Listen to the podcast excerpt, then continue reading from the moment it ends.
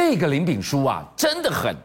继饭店暴打高嘉瑜之后，他母亲出殡那一天灵堂前，居然也对高嘉瑜动手，扯他头发，逼他下跪。今天晚上我们要告诉大家，这场失控的家暴，居然意外的让网军操作一步一步曝了光。网军治国的真相跟内幕又是什么呢？我们首先今天要带大家追进去的是四大线索，直指有一个侧翼的网站被点名，背后的操作者可能就是林炳书。是他吗？更可怕的是，林炳书昨天才扯出了疫苗黄牛的身份。你以为只是乔氏赚点钱吗？不，背后居然现在扯出了恐怕还有借刀杀人的盘算。这到底怎么回事？俊相哥听了吓一跳，以为开玩笑啊。嗯，有狼底 Hello 母亲的告别式现场的时候，对呀呢，又拉头发，又摘掉帽子，又不给口罩，居然暴怒。为什么会这样？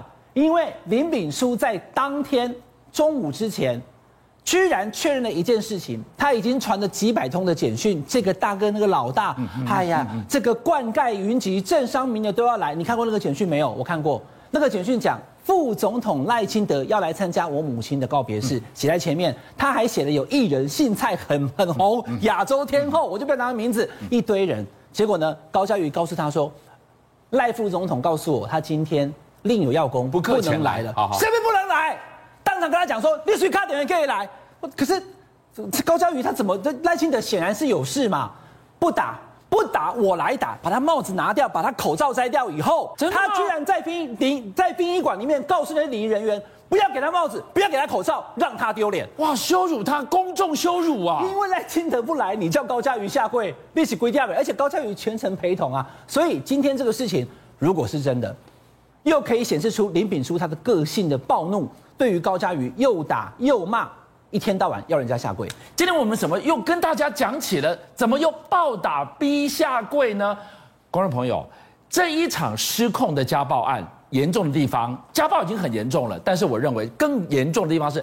他让原本见不得光的整个网军操作一样一样摊在阳光下。今天又有新料爆出来了。来，我跟大家讲哈，有一个脸书粉丝团叫做“嗯汤海呆丸”呐哈。当然我用台语讲啊，这个脸书粉丝团其实基本上呢，它的这个粉丝数只有两万多，也不算非常多。可是里面的发你去看，都是那一些比较有所谓台湾价值啦，或是骂国民党啦、骂马英九的这些粉丝团内容。嗯，黄阳明波基。他不知道是有什么样的内幕，他掌握了这个粉丝团，其实就是李敏书本人操作。三大理由告诉你，什么证据呢？我告诉你哈，那个波基黄阳明他得到的消息是，他一比对又发生什么事情，你知道吗？俊江哥，十一月十一号到十一月十四号那几天，正好就是在饭店暴打那几天没有发文。然后呢，十一月二十四号以后，他因为这个案子开始奔走，周刊又写了打电话给张宏志，打电话给段宜康以后，没有时间发文，所以几个迹象。斗斗一斗，以后发现说，哎，这可能是他本人发的粉丝团。嗯，而且他除了五汤海带丸之外呢，我再跟大家讲，还有一个 YT 的 channel，人更少，观看数一点点而已。里面的影片我不点名，大家自己上去看，都是新潮流的议员跟立委。所以呢，其实所谓的侧翼母汤海带丸两个字嘛，母汤是 YT 的 channel，嗯，他还在玩是脸书的粉丝团，这一些。他在网络上面的操作，再配合我们昨天跟大家讲的，到底是两千两百三十六万还是三百多万？对，中间从去年的九月二十八号到十一月九号，短短的四十天，为什么多那么多？所以包含了网军，包含了钱，包含了他的这一些在网络上面操作，让大家觉得非常怀疑，你是不是背后有人给你钱去做这事情？即使你都已经被收押了，观众朋友，这个事情我必须讲清楚，因为刚刚讲的是林炳书的个人行为，他跟高嘉瑜他们会有官司，他们要对簿公堂，观众朋友。十二月二号的时候，林炳书的维基百科他被修改了，他特别把赖清德、柯文哲几个人加进来，说他有跟他合照。谁修改的我们不知道，网络上世界就是这样子。可是你可以查到谁从什么地方的电脑去做这个动作，路径总查得出来。结果居然是交通部的公路总局。然后观观众朋友跟大家讲哈，这个不用治安专家我就可以告诉你了，因为现在你去维基百科看，它就有编辑记录。那一天确实被编辑了以后，就是把那。赖清德、柯文哲加进来，说他合照的对象有谁，而那个 IP 就是来自于公路总局，是不是有人潜进去？我不知道，跳 IP 我不知道，可是他就是公路总局，不要再跟我讲说只有浏览记录，因为这个浏览记录你自己内部看是你的事情。从他的维基百科上面已经看到了编辑记录，就是十二月二号从你那里进来的啊？对，就是从你那里的 IP，你那里的电脑，你那里的上网位置以后去改了这个资讯。谁会在十二月二号时还做这个事情？是不是林炳书他可以控制的网络上面的写手或所谓的网军？这个一定要给社会一个交代。治安专家说几个小时就可以查清楚，四十八小时你查不出来，是不是有让你要说不能说的理由，还在犹抱琵琶半遮面呢？回头来看。嗯，汤海呆玩这一个所谓的侧翼网站，是所有外界质疑林炳书是不是网军最接近的一刻，到底是不是他？真是得好好查出来啊！林炳书他厉害的地方，我昨天跟大家讲了，他很会骗，可是他不止骗啊，因为他真有关系啊。我昨天也跟俊相哥还有观众朋友讲，其实林炳书现在目前慢慢可以浮出他的金流跟人脉，确实不同以往。而且呢，在五月多六月的时候，全台湾最缺疫苗的时候。他真的有去问这一些他的政商关系的人，你们需不需要打疫苗？就在今年的五六月，台湾疫情最严重的时候，我认识了一个朋友，也是有头有脸的人物，他就因为这样接到了这个原本不是他本名 Raphael 拉斐尔，哎，要不要安排你跟你的家人打疫苗啊？当时其实基本上大家都缺疫苗，可是想想不行，公众人物打的不敢接受。现在回头一看，还好没接受，要不然呢，他也会成我们 CG 单上面的其中一个公众人物。为为什么？我我现在就问一个很简单很简单的问题：大家都打不到疫苗，为什么他有货源吗？他货源从哪里来？他还可以到处去去去揽客中介吗？我跟大家讲的这个例子是确实我本人确认过的，有接到了他的所谓的国安余额的疫苗的这个人。但是除了这个人之外，你看周刊昨天也报道了。他是到处的去，包含了 S 贵妇，连 S 贵妇的朋友，还有 S 贵妇的随扈，他都可以去打。嗯嗯嗯、那有些人据说，因为这个我跟我知道状况不同嘛，有些人据说打疫苗他还要再收中间的这些中介费或者是其他的费用，那他当然就可以赚到钱。所以包含了网军，包含了帮忙拿疫苗，观众朋友。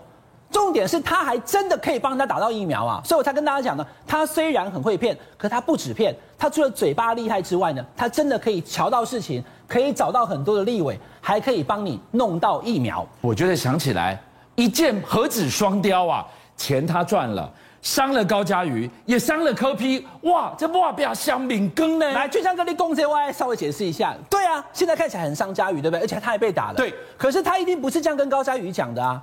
你因为他要告诉高嘉瑜，哎，你这样子的话，你就可以有广结善缘，以后你要更上一层楼的时候，你有这么多的人脉啊。是，所以他也等于在告诉到高嘉瑜，怎么样去拉这些政商关系，由他来主导。所以背后你就知道了，光是他有一个现任女友女友当他的这个所谓政商关系的一个影子来讲呢，就知道他不是只有骗而已，他真的是很有关系的。网军治国会不会有更多的料爆出来？我们分秒为大家掌握，但是今天要来掌握的是你的荷包。说好的年底冻涨呢？我看这些业者从炸鸡到这个餐厅，一根冻未掉了。俊相哥，这没有办法，它一定要涨的。来，我们先看这一张哈，这个就叫做 CPI 消费者物价指数。来，你有看报新闻你就知道，我们原本是多少？二点五四有没有？我都还记得清楚楚。观众朋友，从今天开始，二点五四你忘记吧？已经到二点八四了。二点八四什么意思？